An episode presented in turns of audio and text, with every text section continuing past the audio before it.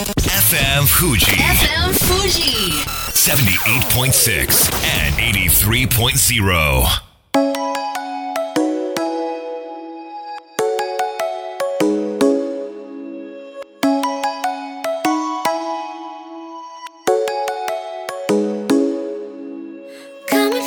月曜夜のひとときいかがお過ごしでしょうか？この番組「みんなのラジオは」自分の故郷を盛り上げたい誰かの役に立ちたいぜひ知ってほしい聞いてほしいそんなたくさんの思いを発信していく番組です。本日で第120回の放送。東京代々木のスタジオビビットより公開生放送でお届けしてまいります。えー冒頭から私事で恐縮でございますが先週の放送で私の妻が予定より2ヶ月早く破水してしまい切迫早産の可能性が高まった。しかし感染の恐れはなくて羊水もあるのでもう少し母体の中にいられそうだと。そうお話しさせていただきましたがその翌日の朝事態が急変しまして羊水がなくなったと、えー病院から連絡がありまして、えー23日以内に産まなければなりませんということになりまして陣痛をですね起こす注射というのがあるらしいんですけれども、まあ、それを打ってもあまり私の妻陣痛が来ずしかし羊水がないということでこのまま母体に置いておくわけにはいかないよという判断で帝王切開に切り替えまして1月30日15時1分無事娘が誕生いたしました。ありがとうございます。えー帝王切開はですねオペ室で行いますので私は立ち会うことができず病院の待合室で待っていたんですけれども看護師さんから元気な赤ちゃんです。単純は 1376g ですよとうわ小さいなと思ったんですけれどもなんか安堵しました。泣き声はしないかもしれないとすぐに、えー送還して、えーなんでしょう人工で呼吸するという手はずが必要かというふうに言われていたんですが自分で泣いてくれたようでですね。なんか安堵しました、えー生まれてから5時間経って NICU の中にいる我が子と対面することができて、まあ、小さくて可愛くてうんなんかこれから頑張らなきゃなと思いました。みんなのラジオ育児の話多めになるかもしれませんがどうぞよろしくお願いいたします。こんばんは DJ 西川俊也です。そして番組の進行はもうお一方。どうも。えー、じ陣痛を起こす注射？ちょ ちょっと痛そう。西川さんも奥様も本当にすごいおめでとうございます。ありがとうございます。はい唐揚げ大好き有野育です。よろしくお願い申し上げます。よろしくお願い申し上げます。いや本当におめでとうございます、ね、ありがとうございます。ちょっとここで発表する前に、はい。ツイッターではい。発表させていただいたんですけれども、なんかすごく反響いただきましてたくさんの方々にねお祝いもしていただいて本当嬉しいなという感じなんですけれどもいやいくちゃん。はい。女は強いよ。本当に。ものすごい痛みだもん、だって。うんいや絶対痛そうですよ。うんすごいな、まあ、こういう時なんか男って何もできないんだなっていうことを実感したわけですけれどもね、最初に会うまでの5時間、ん。ドキドキしちゃいそうですね。いやなんか本当にドキドキしたしあえてその後なんかねあの出産をするための、えー専門の医師産婦人科の先生とはい。生まれてからの、はい。その新生児を育てる見ていくプロ、新生児科の先生っていうのがいましてね。えー、セパレートしてるんですそうそうねそう。産む産む産ませるプロと生まれた後見る先生って全く別のジャンルで、へー。その生まれた後新生児科の先生から、まあ、これからねその赤ちゃんがどういう状態なのか見ていきますっていうことでですねはい。やっぱドキドキするわけなんですけれども、はい。まあ、現時点で分かっているのは心臓もちゃんと動いてるし、うんうん。神経にも問題なさそうですしっていうことで特に懸念は見当たらないということでね、まあ、親としてはこう安堵しているところなんですけれども、はい。まあ、ただねこれいかなる状態であろうとも、うん。もう育てていくしかないわけですから、うん。そこは明るくやっていきたいなと思います、はい。えー全国のね子育てしている皆さんぜひいろいろとアドバイスいただければと思いますが今日はですね、はい。後半にメッセージトークを用意しております、ではいくちゃん今日のテーマを教えてください終わらないよはい、というわけでですねまあなんかあーなんか終わんねえなーとかそういうエピソードとかってたくさんあると思います、あるある。ぜひメッセージお寄せください。みんなアットマーク FM 富士 .jp みんなは MINNA みんなアットマーク FM 富士 .jp こちらまでよろしくお願いいたします。それでは本日もみんなのラジオ元気よくスタートです。FM Fuji FM Fuji. 78.6 and 83.0.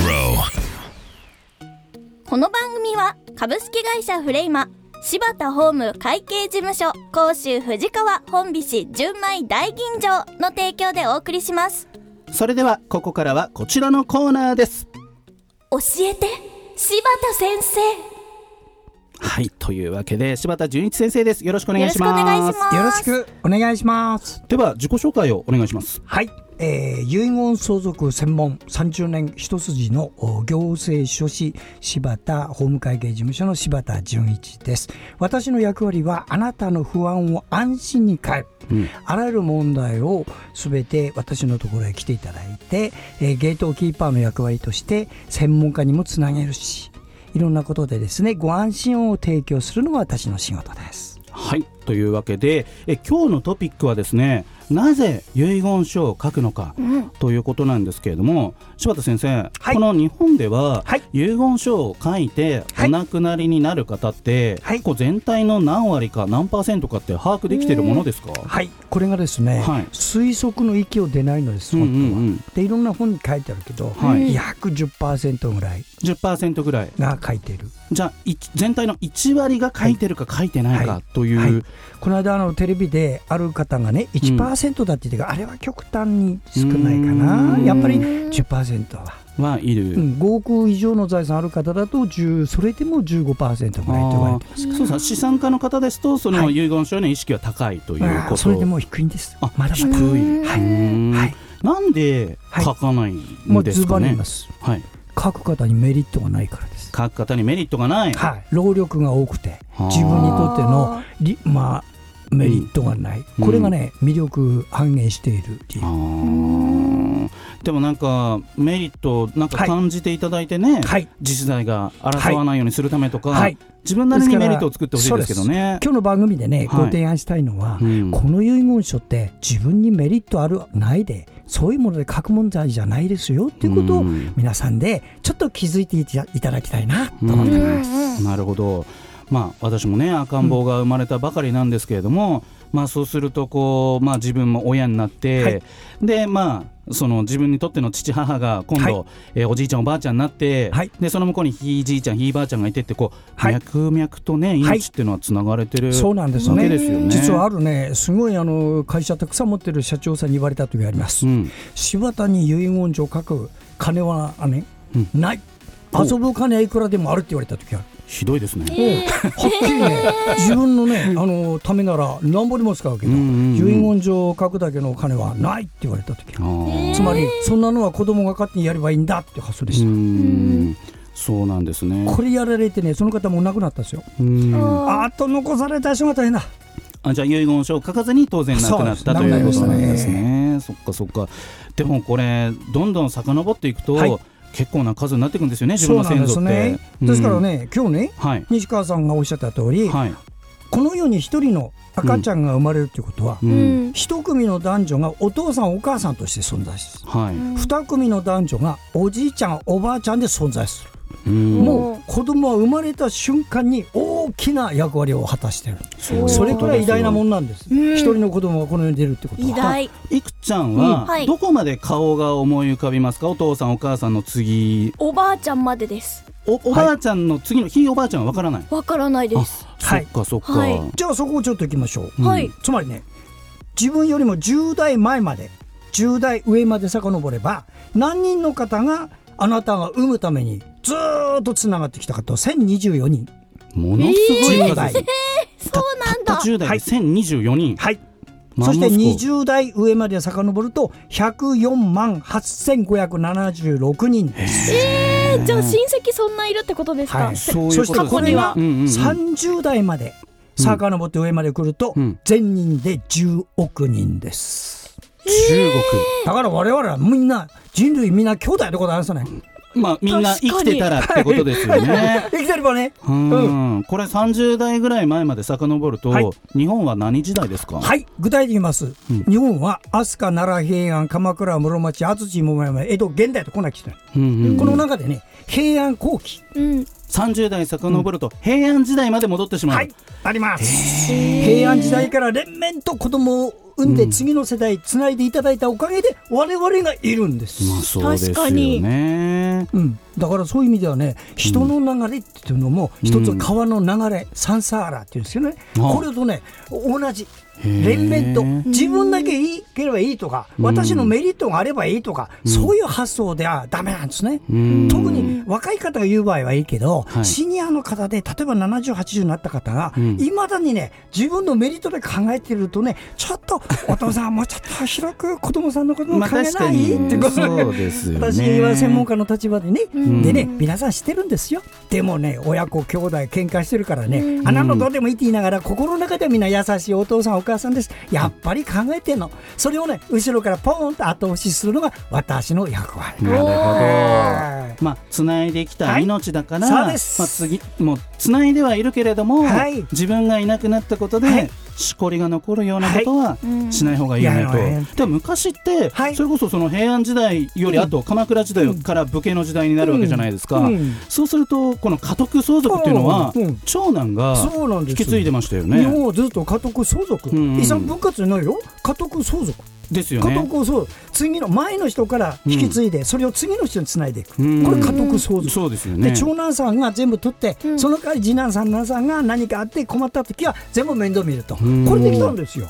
ところが日本がうん太平洋戦争ではいちょっとあの、まあ、こういう状態になっちゃって、はい。それでアメリカの方アメリカ式が入ってきて遺産分割になってでちょうど今流れが変わったとこなの。ここはね、シニアのお父さんお母さんがよく分かって世の中の動きが変わったんだからあじゃあこの分我々が割っていうのはアメリカの考え方をあそうそう取り入れたという。そうそうそうそそううなんだ、あのいわゆる遺産分割協議書を作るっていうのは大体民族だと東南アジア系なんです、へー。みんなで決めるのが。うん。とアメリカはもう全部5人いたら5人でバンバンバンと分けてくる。平等の名のもとにっていう。まあそれはそれでね、うん。争わなければそうそうそう。うまくだいから簡単に言うとね、若い時にニューヨークで預金持ってました、うん。でお父さんこっちへ来てちょっと持ってた、まあ、はい。10万ぐらい、そうすると5人の子供がいると向こうはね5分の1に分けてねバーンと送ってくるよ。ん。小切手でだからそれをみんな集めてねちょっと待ってくださいと。これは遺産分割やってからやりますからってことで集めてそれをまた収集したりするのもこれも私の役割なの。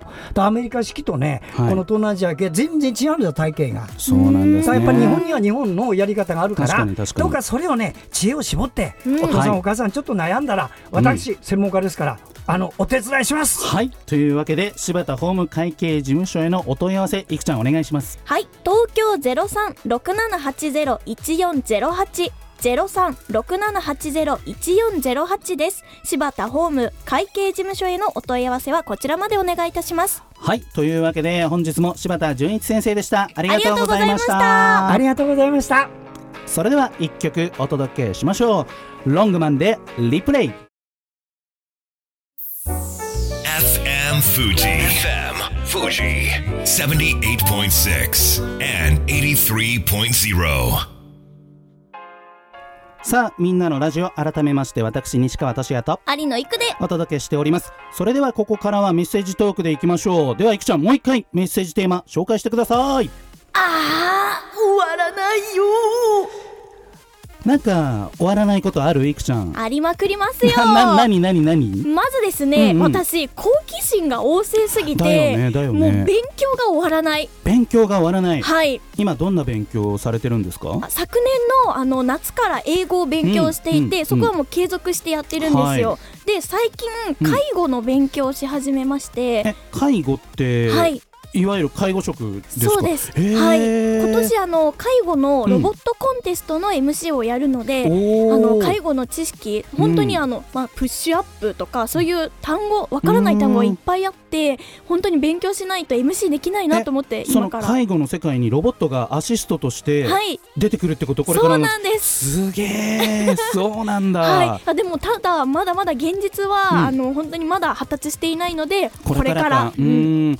だけどそれが発達するようないいコンテストがあってそれの MC をやると、はい。ということではい。勉強で忙しい、終わらない。終わりなき果てしなきはい。道のりとい。う感じですが、えーリスナーさんはどんなメッセージをくれたんでしょうか？では紹介してください。ラジオネームヨーヨーさんからです。皆さんこんばんは。こんばんは。久しぶりのメッセージです。今まさに部屋の片付けが終わりません、ほうほうほうほう。今日から自宅を離れて子供と病院で過ごすんですが部屋が泥棒に入られたみたいな状態のままです。あら。そんな中うっかり娘を遊ばせたまま離れてしまってうんうん。戻ってきたら、なんと加湿器が倒されて床が水浸し洗濯が増えました。うん。頑張ります。まあそれはね、はい。そうか泥棒は入ってないんですよね、はい。入ったみたいな感じの、整理整頓どう？得意いくちゃんは？得意ですね。あそうなんだ。はいあの決めてることは物の場所を必ず決める。あそっかそっか。はいハサミとかボールペンとか、一回ヨーヨーさんち行ってくんないかな？派遣で？そうそうそうみんなで出張版で？でもさそういうビジネスあるよね。ちょっとこう家事代行お手伝いします掃除お手伝いしますとか。うん。なんか例えばそういうのを使ってみるとかヨーヨーさんどうでしょうか？おすすめ。ねえやってみてください。